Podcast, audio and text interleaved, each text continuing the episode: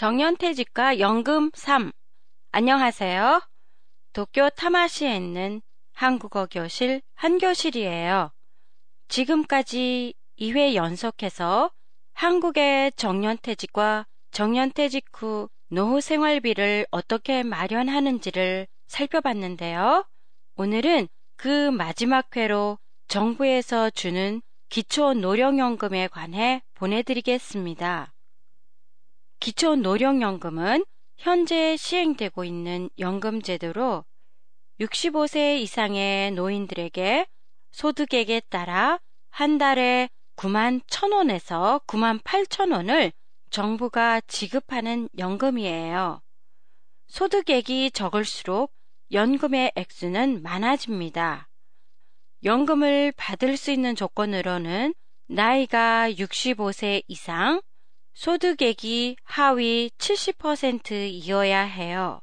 65세 이상의 노인들을 소득액이 적은 순서대로 나열했을 때 100명 중 70명이 이 연금을 받고 있어요.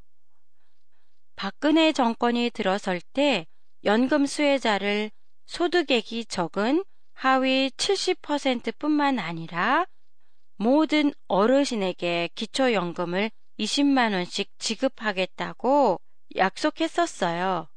그런데 재정이 부족해 모든 노인들에게 지급하는 게 불가능해졌다고 하네요.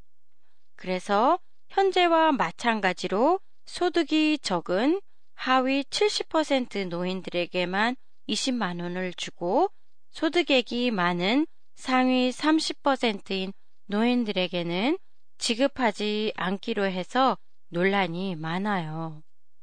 이번 회로 3회에 걸친 정년퇴직과 노후 생활에 대해 보내드렸는데요.